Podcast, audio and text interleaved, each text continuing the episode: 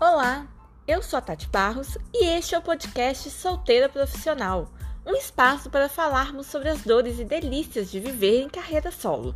Te convido para sentar no tapete, abrir um vinho rosé e curtir uma boa conversa entre amigas sobre tudo que envolve esse tema.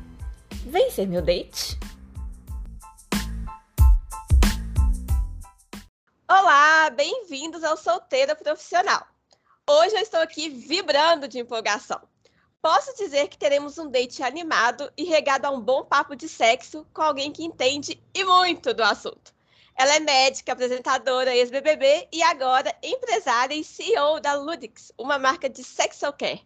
É com muita alegria que eu digo bem-vinda, Marcela McGowan. Olá, obrigada por essa apresentação tão linda. É um prazer estar aqui com você. A alegria é toda nossa. Mar, você dispensa apresentações, mas conta pra gente quem é você na bio do Tinder. Eu vou, eu vou até contar quem, quem era eu na bio do Tinder, porque foi uma apagação de língua tão grande minha bio do Tinder. minha bio do Tinder era, antigamente, né? Meu nome, signo, meu posicionamento político, aí bissexual e não monogâmica. E aí, oh. estou num relacionamento totalmente monogâmico. Então foi uma apagação de língua maravilhosa. Ah, mas são fases também da vida, né? Não, sem dúvidas, faz parte. Mas quem me conhecesse naquela bio do Tinder não ia imaginar onde eu vim parar hoje. mas olha, duas coisas que é muito importante, né? Que é o posicionamento político. Eu deixo sempre claro Sim. também, não tem como. O meu, eu, eu tive que mudar, porque semana passada eu recebi a Babu Carreira aqui e ela falou que o meu minha bio estava muito reativa. Que eu estava falando que eu não gosto, é. tá? aí eu mudei, agora está jornalista e ansiosa para usar vermelho em outubro. Então, Amei, acho... maravilhosa. é uma coisa importante, né? Sim, cor favorita vermelho, é isso. Pedro, é tá isso. bom, já tá suficiente. Acho que deixei o recado, né? Com certeza. Ô, Má, você tá lançando agora, né? acabou de lançar a Ludix, que se apresenta como uma marca de sexual care. É, você pode explicar um pouquinho o que é esse conceito? O conceito de sexual care é um conceito que veio, já vinha se fortalecendo, né, mas ficou mais forte até durante a pandemia, que é esse, esse movimento de, auto, de, de relacionar a sexualidade com o autocuidado.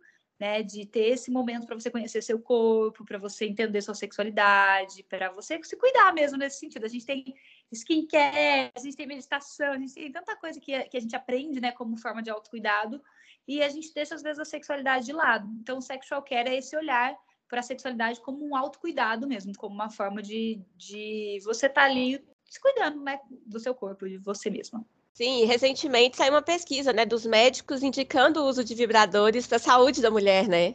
Sim, maravilhosa essa pesquisa. É, os cientistas chegaram à conclusão que os médicos deviam prescrever né, o uso de vibradores como uma medida de saúde mesmo. Então, eu amei. O timing da pesquisa para mim foi perfeito, né? Oh, foi, perfeito. Duas semanas antes do meu lançamento, eu falei, gente, nem se eu encomendasse uma pesquisa, não ia ser tão bem encomendada desse jeito. Não, melhor marketing espontâneo, né? Orgânico, Orgânico que podia receber. E eu li, eu li ontem na, na, no, no próprio perfil da Ludix é, você falando que o nome é uma união de lúdico com sexo, né? E eu achei muito interessante Isso. esse conceito de lúdico para vibrador. Como que surgiu essa ideia do nome?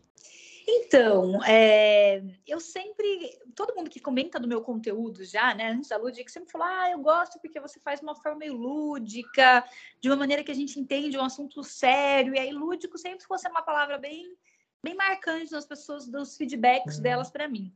E aí, quando eu fui escolher o nome, a gente fez, tipo assim... Um brainstorm. Um brainstorm, tava tentando lembrar a palavra. É um brainstorm gigante com todas as palavras que eu achava que pudessem representar a marca. Então, tava lá sexo, ousada, sei lá, tudo que a gente lúdica, tudo que a gente fosse, que a gente achasse, a gente foi tentando juntar para fazer uma palavra nova, porque é muito difícil você ter um nome, né, gente? Tipo, tudo já está ocupado, tudo já, já tem. E, é e não ser óbvio e também, né? Sim, sim. Eu queria muito. A princípio eu ia usar meu nome, mas eu pensei, cara, é difícil usar meu nome numa coisa de sexual care, porque, tipo, é um nome próprio, sabe? É muito, é muito, é diferente de eu ter uma marca de cabelo, sei lá, que pode chamar Marcela Hair, sei lá. Mas aí eu falei, não quero, eu não quero meu nome na caixa do vibrador de ninguém, assim. Então, aí a gente pensou num nome que fizesse aí essa, essa junção de palavras que a gente achasse, achasse interessante então, veio lúdico com sexo. A gente pensou em uns três que eu gostei muito. Eu lembro que tinha Magics também, que até hoje é um dos nomes de um dos livros nossos, é, que a gente tentou Marcela com alguma coisa, sabe? E tinha Groovy também, que a gente gostava de Good Vibrations. Mas o Ludix, não sei, desde que ele foi dito assim na reunião, ele ficou ali no meu, no meu, no meu inconsciente, tipo, é ele. Então, aí eu, fi, ah, eu fiz uma análise numerológica. Ah, que legal! Sobre, são possíveis nomes e o, e o Ludix tinha muito a ver, assim. Eu acho ele muito sonoro e esse, esse conceito do lúdico no nome, que é totalmente diferente, né? Ninguém não é uma palavra que se relaciona, né, quando a gente pensa em sexo. Então eu achei muito Sim. legal. Achei muito bom. E... Aí eu gosto, eu gosto do universo mais lúdico, assim, né? Isso, a gente imprimiu muito isso na nossa embalagem, na nossa identidade visual, porque a ideia era ser um negócio mais cool, mais fã, sabe? Do que uma coisa muito, muito certinha ou muito escrachada, vamos dizer assim. Uhum. E não, e é legal também porque vocês é, não se posicionam também apenas como uma marca de vibradores, né? Então, assim, tem muito conteúdo também, vocês são muito dedicadas ao conteúdo, à informação. Então, trazer esse lado lúdico de uma forma mais leve uh, ah, para falar sobre esse tema também tem tudo a ver, né? A gente não está falando também só do, dos produtos em si. É, não. A, a Ludix é, é, isso mesmo, ela é uma marca de sexual care. Eu falo que ela é uma marca de ferramentas para uma sexualidade positiva, assim. Então a ideia é ter muito conteúdo, né? A gente traz os contos eróticos, que é uma maneira de. Uma, uma preocupação que eu sempre tive, é, que eu percebia muito, na, principalmente nas mulheres, era o desconhecimento sobre o próprio desejo, assim, o que, que eu desejo, o que, que desperta minha fantasia, sabe? O que, que me dá tesão. Então eu quis trazer ali é, os contos como uma maneira também delas começarem a, a aprofundar esse lado, sabe? Tipo, ah, eu, isso aqui me desperta, isso aqui eu acho interessante. E aí a gente tem todo um cuidado ali na escrita, para ser uma escrita que leve sempre em consideração o prazer das mulheres. Então, tá bem legal. A gente a ideia é ser muito mais realmente do que vibrador. O vibrador é, uma, é um produto, óbvio, né? Uma coisa que eu, eu acredito muito mesmo. Também não é uma coisa que eu botei lá só por, por botar. Eu sou uma super usuária, uma super tester de vibradores. Sommelier de vibradores. Sommelier de vibradores, eu sou. Então tá ali também, mas é uma das coisas que a gente quer oferecer com a Ludix. Ai, eu acho que vocês podiam lançar um podcast de contos eróticos. Olha. Ah, eu ia amar, mulher. Tá super no meu radar fazer a, a parte dos contos falados, né? Preciso vencer uma barreira aí um pouco de vergonha, talvez. Olha só. Dizer com a minha voz, não sei se seria com a minha voz, mas eu já tenho esse, esse planejamento aí de ter um, um rolê de conto erótico com, falado para quem quiser escutar em algum momento, enfim. É, eu acho que ativa muito a imaginação também, é, sai dessa coisa muito visual, física e falocêntrica dos vídeos, né, Sim. que já tem mil problemáticas machistas, misóginas, e, e, e, é uma forma mesmo de, de ter ali um momento de você não precisar ficar lendo, tá no escuro, no, numa luzinha gostosinha só, Sim. criando um ambiente. Então, vou torcer para sair do papel essa ideia. Não, vai sair. Tô vencendo aqui minhas barreiras de tempo e, e vergonha. Omar, a masturbação feminina, ela sempre foi muito ligada a tabus, estigmas, medo, vergonha. Vamos falar um pouquinho dos benefícios e de como acho que quebrar também essa barreira que tantas mulheres ainda têm, né, com esse assunto. Sim, é, a masturbação de pessoas que têm vulva, né, é sempre um grande segredo, uma grande coisa velada, uma, coisa, uma grande coisa proibida, né, eu falo que desde que a gente é pequena, a gente sabe que não é para tocar ali, né, uma coisa dita pra gente, ou, ou dita mesmo verbalmente, ou muito, ou muito subliminarmente essa mensagem é passada, né? Então a gente uhum. desconhece uhum. muito isso. Eu, eu particularmente, é, eu, eu, eu me lembro disso ser uma coisa só na minha fase adulta, assim. Meu processo de descoberta da, de, de, do meu corpo não passou muito por eu me tocar, né? Passou mais pelo toque de outra pessoa em mim, né? Uhum. Quando eu estava ali no processo de descoberta da minha sexualidade. E a masturbação ela é muito maravilhosa como ferramenta de autoconhecimento, né? Da gente conhecer nosso corpo, conhecer os nossos limites, conhecer o que dá ou não prazer pra gente, como eu gosto de estímulo, o que, que eu não uhum. gosto de estímulo, né? Também uma também tem altas questões de bem-estar, né? O orgasmo ajuda em muitas coisas, libera endorfina no corpo, né? Então ajuda a gente a relaxar, ajuda a combater o estresse, ajuda a combater cabeça, ele tem uma lista infinita de coisas incríveis que pode ajudar o orgasmo com a masturbação. E é isso, né? Você ser a maior conhecedora do seu próprio corpo, né? A protagonista desse rolê, porque até quando você vai levar isso para outro, para o sexo com outra pessoa, né? Você você tem que saber, você tem que ser expert disso, né? Você você conseguir passar é, para outra pessoa o que você quer. Eu acho masturbação assim uma ferramenta sensacional.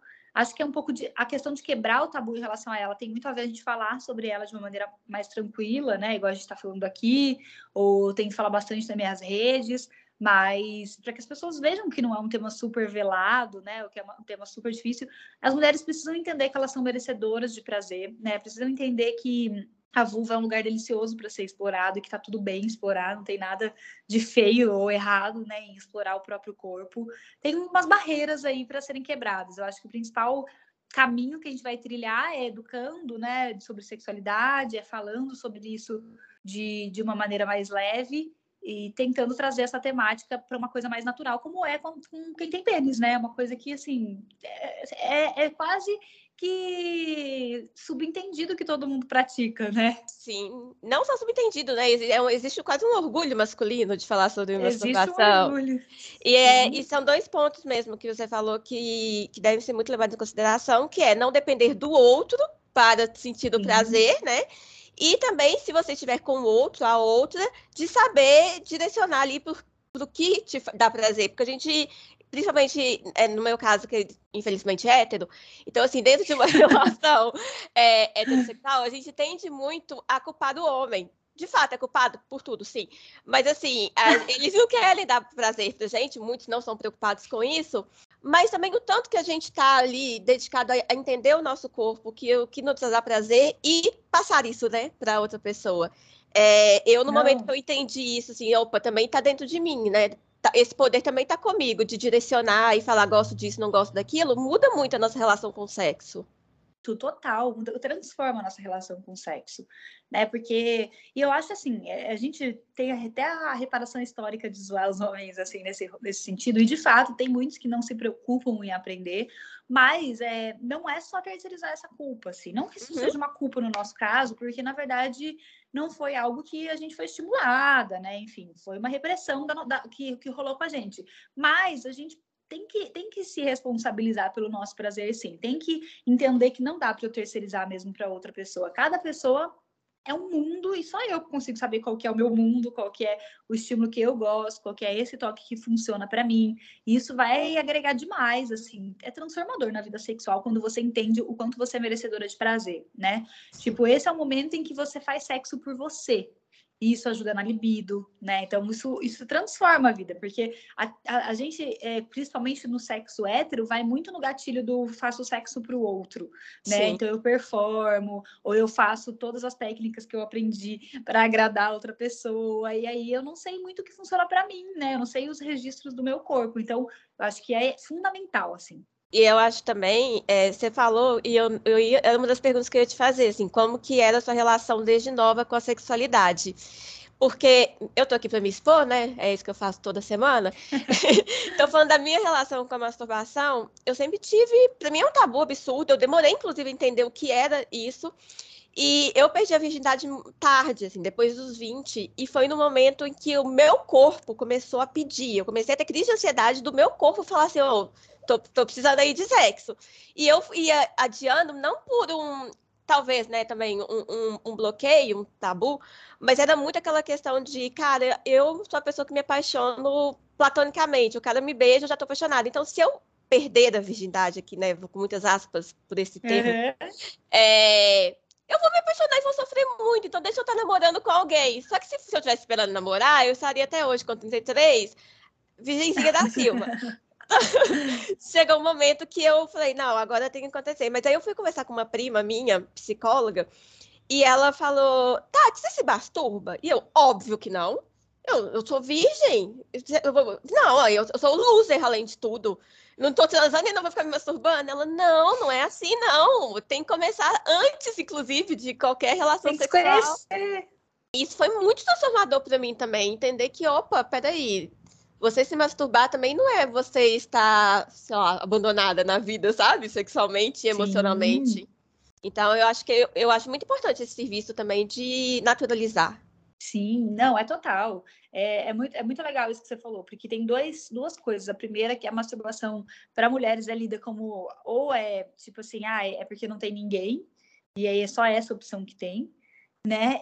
é, se acontece dentro do relacionamento, é como se fosse um grande escândalo, assim, sabe? Tipo, nossa, alguma coisa está errada nesse relacionamento. E, e não é, né? Até é legal a gente saber isso, que tanto a masturbação de mulheres ou de homens, de quem seja, dentro de um relacionamento, não é sinônimo de algum prejuízo na vida sexual do relacionamento, ou que isso não esteja bom de alguma maneira, porque são duas vivências muito diferentes, né? A vivência de um sexo compartilhado e a vivência de um autoconhecimento, da masturbação, são vivências muito peculiares e muito diferentes. Então, assim, não, não são competitivas entre si, pelo menos não deveriam ser.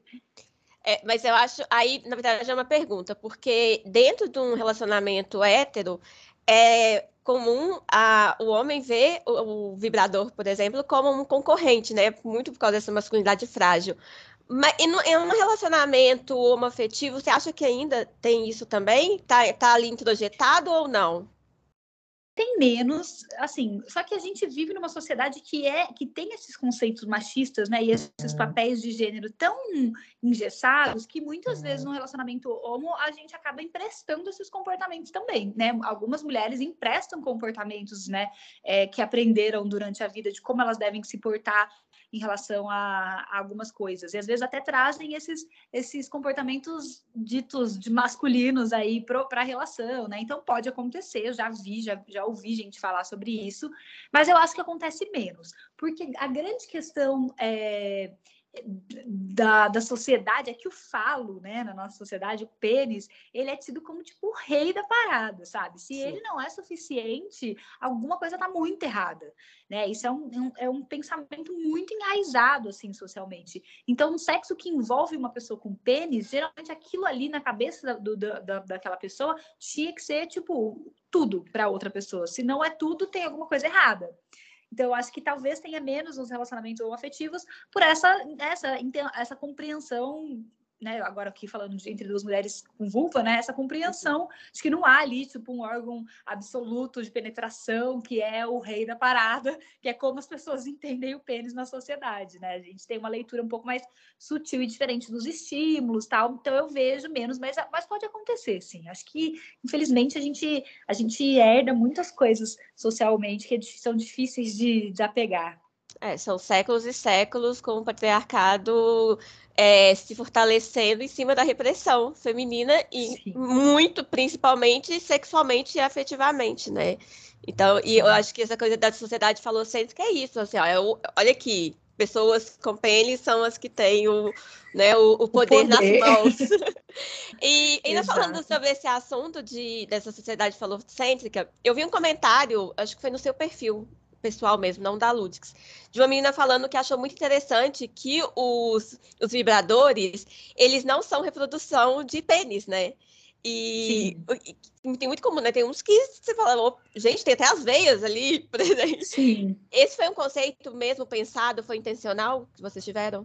Foi, é intencional. Eu não queria, porque assim, uma das grandes coisas que a gente sofre é, por exemplo, eu estando num relacionamento, eu, uma mulher cis, né, bissexual, estando num relacionamento com outra mulher cis.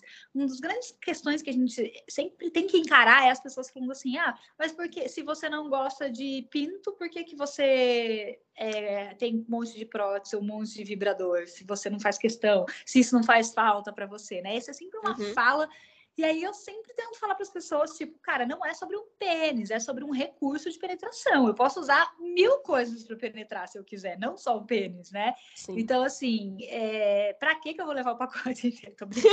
Mas, assim, é, então, eu sempre, então, quando eu fui fazer, eu pensei, cara, eu preciso que as pessoas entendam isso, porque quando eu olho minha coleção, ela é tipo rosa com glitter, cada, não tem nenhum pinto ali, sabe? É tudo tipo um, uma prótese, um recurso de penetração. Então, Até quis ter esse cuidado. Vamos que o pinto é uma coisa feia, né? ah, tem que gosta, né, amiga? Não, não negar, tem muita gente que gosta.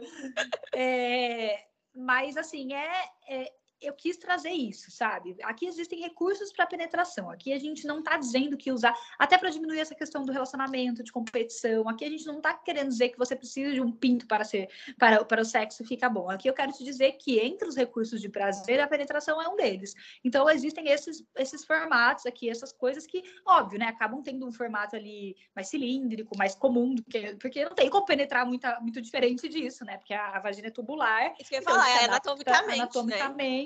É aquele formato. Mas eu tive esse cuidado estético. Até, até hoje, eu não lancei a linha, a linha de dildos ainda, porque a minha briga é todos os, os protótipos que vêm, eu falo, pinto demais, pode voltar, vamos pensar outra coisa para ser menos pinto do que isso aí. Então, eu estou nesse processo também de, de criar, mas eu acho importante, assim, eu acho que a marca, ela, a minha comunicação é muito sobre isso, sabe? Não é, ai, ninguém precisa de de pinto, mas ninguém precisa de pinto, sabe? Assim, tipo, uhum. você pode ter prazer de outras formas. Tudo bem você se relacionar com uma pessoa com pênis, tudo bem você gostar de pênis, mas não é isso que é tudo no sexo. Então, a, a ideia foi isso, foi não não trazer essa essa mensagem que eu acho que tem muito às vezes nos sex toys de que você está substituindo um pênis por um sex toy.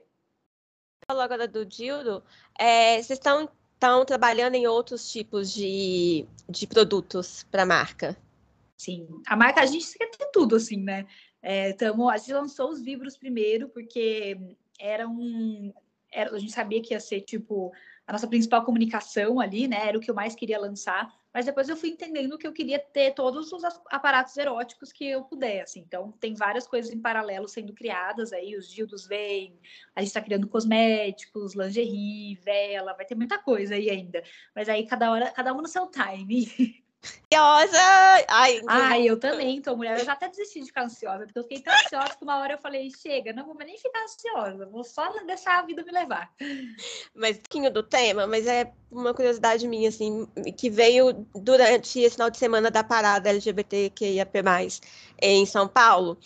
Você é, né, se define como uma mulher bissexual e que no momento está há um ano e sete meses, comemorado ontem, uh, no relacionamento com, com uma mulher. Uh, existe essa. Eu até vi uma entrevista da Vitória Estrada para o Papo de Segunda, e que ela falava sobre isso também. Uh, de que, ah, então agora você está namorando com uma mulher, então você agora é lésbica. É, né, de, de ter esse questionamento. A minha pergunta é: tem dois pontos de, dessa definição. Uma é de, da bandeira, que é muito importante, né? Você ter ali a, a letra, pro, pro uma, porque existe a homofobia, a transfobia, a bifobia. Mas, por outro, não é também quase como te colocar dentro de uma caixa? Então, assim, o quanto Sim. que essa nomeação é de fato importante para você e o quanto também atrapalha é, é, esse entendimento sobre a sexualidade? Eu acho assim, eu acho que a gente caminha para uma fluidez. Eu acho que se a gente for uhum. pensar em sexualidade, sem dúvidas, ela é bem menos quadrada e, e, e, fechada em caixas igual a gente coloca ela do que, né? Ela é muito mais passear sobre possibilidades, mas as pessoas não se permitem ainda passear muito. Algumas pessoas estão começando a se permitir agora, as gerações que vêm agora são mais flexíveis. Então, para esse momento em que a gente ainda está validando existências, as nomenclaturas são importantes, eu uhum. acho, para identificação, né? Poder ter onde se encontrar, onde se reconhecer, né? Por exemplo, eu fui uma pessoa que fiquei muitos anos sem saber o que, que eu era, ou como chamava, e não era tão simples, tipo, ah, é tranquilo ser assim, sabe? Para mim era muito intuitivo, para mim era muito tranquilo, mas, mas mas me causava angústia, sabe? Assim, tipo, não era uma coisa que eu me esforçava para pensar, tipo, nossa, eu gosto, mas me causava uma angústia no que era, tipo, eu não conheço ninguém igual a mim. Eu não sei como, como é que é isso, sabe? Eu não conheço pessoas que são assim, não. Então, para mim foi muito importante, tanto que hoje, assim, eu acho que se eu fosse me definir hoje em dia, eu me, eu me entenderia muito mais como pansexual do que como bissexual. Eu ia falar Só que... isso, porque acho que você é uma mulher que vê pessoas, né? Muito mais do que Sim. ali a sexualidade. Então, o... eu ia te perguntar se, o... já que a nomenclatura é importante, se o pan não caberia para você para mim, assim, porque assim, acho que a grande diferença para mim, gênero não é uma questão, nunca foi uma questão. Eu fui entendendo isso depois, né, assim, não, não importa qual, assim, porque não importa qual gênero não é uma questão para mim, sabe? Isso não é um impeditivo para mim, para me atrair por ninguém. Mas como eu lá atrás me identifiquei tanto com a bissexualidade, eu levo esse como o título que me representou ali nessa descoberta e que me representa até hoje, sabe? Mas eu acho que hoje em dia eu seria uma pessoa, sem dúvida, se eu fosse falar onde eu me enquadro, se eu estivesse me entendendo hoje, eu me enquadraria na pansexualidade. Mas é, eu acho isso, eu acho que as caixinhas ainda são importantes, por um, porque a gente ainda vive num mundo que não aceita bem diversidades, né? Então a gente ainda precisa nomear, a gente ainda precisa pontuar causas, a gente ainda precisa falar sobre assuntos específicos dentro de cada caixa, mas eu imagino que o caminho e o melhor caminho que a gente poderia seria ser uma ser fluido mesmo, né? Uma fluidez de sexualidade que as pessoas e o, seu entendimento como mulher bi veio depois do seu do fim do seu relacionamento hétero ou não? Antes disso não. já tinha? Não, desde a, de que eu estava no colegial, assim, eu, eu, já sabia, eu não sabia como chamava, sabe? Mas uhum. desde muito nova eu já me relacionava com meninas, eu já sabia é, que eu era bissexual, só não sabia como chamava, só sabia que eu tinha atração por, por até aquele momento eu só conhecia dois gêneros, né? Porque na, naquela época a gente nem se falava sobre a possibilidade de outros gêneros ainda, não falava abertamente. Então eu já sabia que aquilo ali era para mim tanto faz, sabe? E uhum. aí, só que depois, já maior, acho que na faculdade, por aí que eu fui pela primeira vez escutar o que bissexualidade, tipo, o que, que é isso, né? Porque eu conhecia gente hétero e eu conhecia sapatão, era isso que eu conhecia, eu não, conhecia Sim. ninguém que falava eu, eu vivo a mesma coisa que você. Então demorou um pouquinho para eu saber onde, onde me colocar, sabe? E é Mas isso que eu tô te falando, por exemplo, poderia ter sido uma vida muito mais fácil se eu nunca tivesse que me colocar em nenhum lugar, com certeza. Tipo, sabe, não preciso me identificar. Mas quando eu me identifiquei foi um alívio muito grande, porque foi um tipo, pô, existe mais gente assim, existe um nome para isso, eu não tô doida, eu não tenho nenhum problema, eu não tô doente, eu não tô nada, sabe? Eu sou uma pessoa bissexual e é isso, pronto. Então... Sim. É, e você falou né, dessas próximas gerações que já estão bem mais desconstruídas, mais fluidas. Eu percebi isso com os meus primos adolescentes, assim, o tanto que eles são já abertos. Uh, algo que era impensável na minha época. Por exemplo, outro dia a gente estava reunidos, eram uns meninos de 15, 16, 19 anos ali, e eles falando, Tati, eu achava que você era bi. Aí eu, gente, isso nunca seria falado na minha época, sabe? E super natural. Aí, eu, aí a minha prima de 17 anos falou: Eu também achei, eu só sei que ela não é porque, ela, porque eu ouço o podcast dela e ela fala que infelizmente ela é hétero. Então, assim, não tem nenhum tipo de tabu. É, muito lindo, né? Como que é, é falado muito abertamente sobre isso. É uma, eles têm uma visão bem diferente, assim. Eu vejo a geração, eu tenho um irmão bem mais novo que eu, né? E a geração dele fala disso abertamente, assim, sobre não se definir, porque ainda não teve todas as experiências que queria ter para conseguir se definir. Eu acho isso muito foda. Eu acho que a gente caminha para isso em algum momento, espero, pelo menos. E você sempre se permitiu, então, vivenciar a sua sexualidade? Nunca teve travas em relação a isso? Tinha as travas, fazia tudo escondido, né? Mas eu, eu vivia. Mas fazia. Mas era tudo, mas era tudo muito escondido, assim. Na minha época mais nova, era uma época que a gente fazia algumas coisas meio em festa, era meio normal, assim, sei lá, essa experimentação ali. Mas eu nunca tive um relacionamento, né, novinha. E depois adulta tive meus relacionamentos, mas eram super escondidos, assim, quando eu era com mulheres, assim, era bem segredo permitia, né? Não... Tudo mais, viver melhor, assim, né? Mas eu, eu fui testando, pelo menos eu fui obedecendo meus desejos, assim. Eu sempre fui muito movida por desejo. Muito mesmo, assim. Então, eu, eu experimentei as coisas. Mas, com certeza, não foi a vivência que eu merecia ou que as pessoas que se relacionaram comigo mereciam, mas foi o que deu para fazer. Antes de ir para o match cultural, eu queria apresentar, assim, vou te falar alguns perfis de mulheres e aí você indica qual que é o melhor produto da Ludix para esse perfil. Pode ser? Tá ótimo, amei a ideia. então vamos lá. Para uma mulher que nunca usou vibrador antes ou que é virgem, qual que você indica? Eu geralmente indico o bi, que ele é o bullet de estímulo externo, né? Ele é pequenininho, mais fofinho, então ele intimida um pouquinho menos. Ele é muito potente ao mesmo tempo e ele é só de estímulo, ele é mais para estímulo externo, então eu acho que ele geralmente é o preferido das pessoas para começar. Eu gosto da varinha também, mas eu acho que o primeiro vibrador das pessoas eu acho que é um bullet, assim, na minha cabeça é um bullet. Foi o meu primeiro também. É, para usar com parceiro ou parceira? Eu, eu amo todos, né? Para usar com parceiro ou com parceira, eu gosto muito da varinha, que é a Magix porque ela traz um negócio sensorial muito legal de você explorar outras regiões do corpo, sabe? De você soltar um pouco do genital, porque a gente já tem o estímulo genital, quase, né? Então, assim, a gente talvez precise soltar outras possibilidades. Eu gosto dela, ela é fácil de ser manuseada. É, no sexo acompanhado, porque ela tem um formato que você consegue segurar bem, assim. Então, a Magix, acho que é para é, é, para mim seria de casal e o Bi também, o Bullet também talvez seria um ótimo vibrador para casal, porque ele tem o controle remoto, então ele permite uhum. essa brincadeira a dois ali, de deixar um pouco o controle do seu prazer na mão de outra pessoa. Muito bom. Para quem tá com a libido baixa? Todos, mas eu vou indicar o Lecli, porque com ele, assim, não tem como não gozar. Nenhum tem como, mas o Lecli, ele é uma junção de maravilhosidades. Ele tem três estímulos diferentes. Então, para a gente trabalhar a libido, né, é muito bom a gente trabalhar sensorial, é muito bom a gente trabalhar possibilidade, é muito bom a gente trabalhar é, intensidade. Então, eu gosto dele porque ele traz a sucção, ele traz a pulsação e ele traz a vibração. E você pode experimentar isso tudo junto, misturado, separado. Ele é bem, bem completo. E eu acho que é ele também vai ser indicado para a próxima categoria, que é para quem tem pouco tempo e quer ter um orgasmo rápido. Sai todos, mas ele é o do orgasmo rápido, assim. Ele é, é porque a, a, pulsação é um negócio quase macarrão instantâneo, assim, sabe? Eu nunca tive o sugador, eu sou louca para ter um.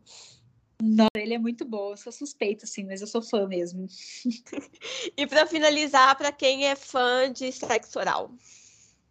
Cara, tem o recurso, mas eu acho que ele é o que traz o recurso da sucção, né? Uhum. O, o Leclerc, ele traz o recurso da sucção que tem uma linguinha dentro também. Então, ah, ele, traz, ele traz esse rolê. Mas eu tava pensando aqui enquanto eu falava, a varinha, ela também tem um, um se você usar ela bem lubrificada, ela também tem um, uma área maior, sabe, de estímulo, assim, que, que simula um pouco essa, essa, essa língua, essa, essa sensação do sexo oral. Então, esses dois eu acho que são bem legais para quem gosta muito de sexo oral. Muito bom. Então aí, ó, para quem está procurando um bom vibrador, já tem aí. Agora é só definir qual é seu estilo, qual é seu perfil. É isso. É isso. Mas vamos.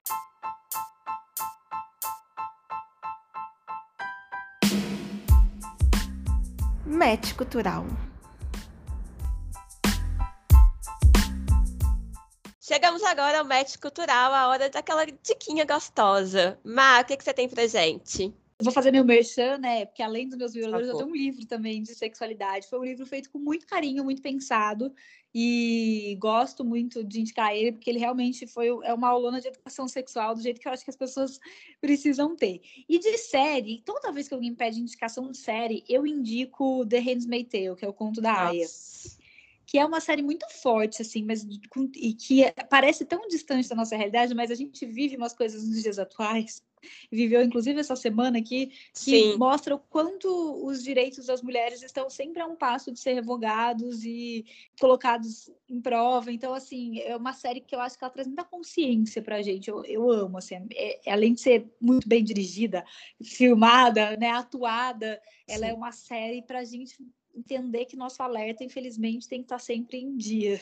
Sim, é, eles, né, a série é colocada como uma sociedade distópica, mas a gente vê como que tá, é muito mais próximo do que a gente imagina.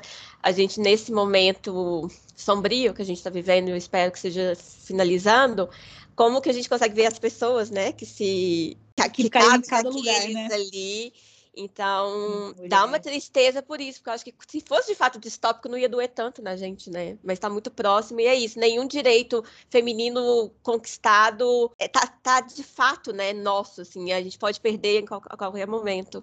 É isso, eu amo essa série, então eu acho que ela é uma, uma boa indicação. Sempre. E o seu livro? Fala melhor sobre ele. Não, meu livro ele é, eu chamei de um guia prático de sexualidade e prazer. Ele foi um livro pensado em tudo que eu trabalhei em consultório, as principais dúvidas, as coisas mais primárias assim que eu precisava explicar no meu consultório. Ele está ali no livro, porque quando eu trabalhei, comecei a trabalhar com sexualidade, eu percebi que, assim, diagnóstico mesmo, que precisava de tratamento, quase ninguém tinha. Poucas pessoas tinham alguma questão sexual, né, tratável, assim. A maior parte das pessoas não tinha educação sexual, não tinha conhecimento, tinha muita tabu em relação a sexo, muito, sabe, muita desconexão com o corpo. E aí eu fui estudar outras coisas e, e aí eu trabalhava isso no consultório, trabalhava em curso. Falei, cara, quando sair do BBB, agora tem essa visibilidade, eu vou fazer um livro, porque isso vai chegar em mais mais pessoas. Então, ele é um livro, acho que ele é realmente um guia de tudo que eu acho básico a gente saber para a gente entender melhor a nossa vida sexual. Perfeito. Deixa eu dar uma diquinha, que é um podcast que eu estou completamente viciada, que chama Mulher da Casa é. Abandonada do Chico Felice. É, é incrível. É, ele ficou seis meses investigando uma mulher. Ele mora em Higienópolis, um dos bairros mais caros do Brasil, e repleto de prédios, mas ali tem uma mansão que está assim, caindo aos pedaços. Literalmente tem partes do teto que não, não existem mais. E uma mulher muito excêntrica que mora ali, que sempre tá com hipoglós na cara e tal, e reclamando de tudo, chamando, pra, chamando polícia para cortar a árvore, ela tá lá brigando, enfim. E ele falou, nossa, mas mulher excêntrica, que dó, né, abandonada pela sociedade. E ele começou a investigar. E ele descobriu que, na verdade, essa mulher, ela é uma fugitiva do FBI e ela morou 20 anos nos Estados Unidos, onde ela, por 20 anos, escravizou a empregada doméstica dela brasileira num ponto que ela, essa mulher chegou a ter um tumor no, no, na região da barriga que chegou no tamanho de um melão, porque negavam tratamento para ela. Ela nunca recebeu nada, ela não tinha direito a absolutamente nada. O marido dessa mulher foi julgado, mas ela conseguiu vir para o Brasil. E ela é de uma família riquíssima de São Paulo, de uma história assim. O, o, o avô dela era barão de sei lá o que e tal. Então, é, é real. Não é real. É real. Meu não, Deus. o Chico foi até nos Estados Unidos, em Washington, para entrevistar as testemunhas desse caso. Ele, depois ele volta para o Brasil e confronta essa mulher que mora em Genópolis. É sensacional. É, ontem lançou o terceiro episódio e eu tô assim, ai, eu quero oh, eu já quero, por favor. Eu já vou, eu vou também escutar. A já mulher da casa abandonada. Que eu fui, vou, vou, ouvindo o podcast. É perfeito. O Chico, aquele jornalista nato, sabe? De, ele foi na intuição dele de ver que tinha alguma coisa ali estranha, tinha uma história e ele buscou. Então é minha dica dessa semana. Adorei. Ma, muito obrigada pela sua participação. Imagina, meu amor, eu amei. Foi incrível, viu? Obrigada Ai, a você. Nossa, fico muito feliz. E sucesso na Ludix e em tudo que você fizer. Você merece, você é iluminada. Obrigada, minha linda. Sucesso aqui no podcast também. Foi um prazer. Um beijo, gente, e até semana que vem.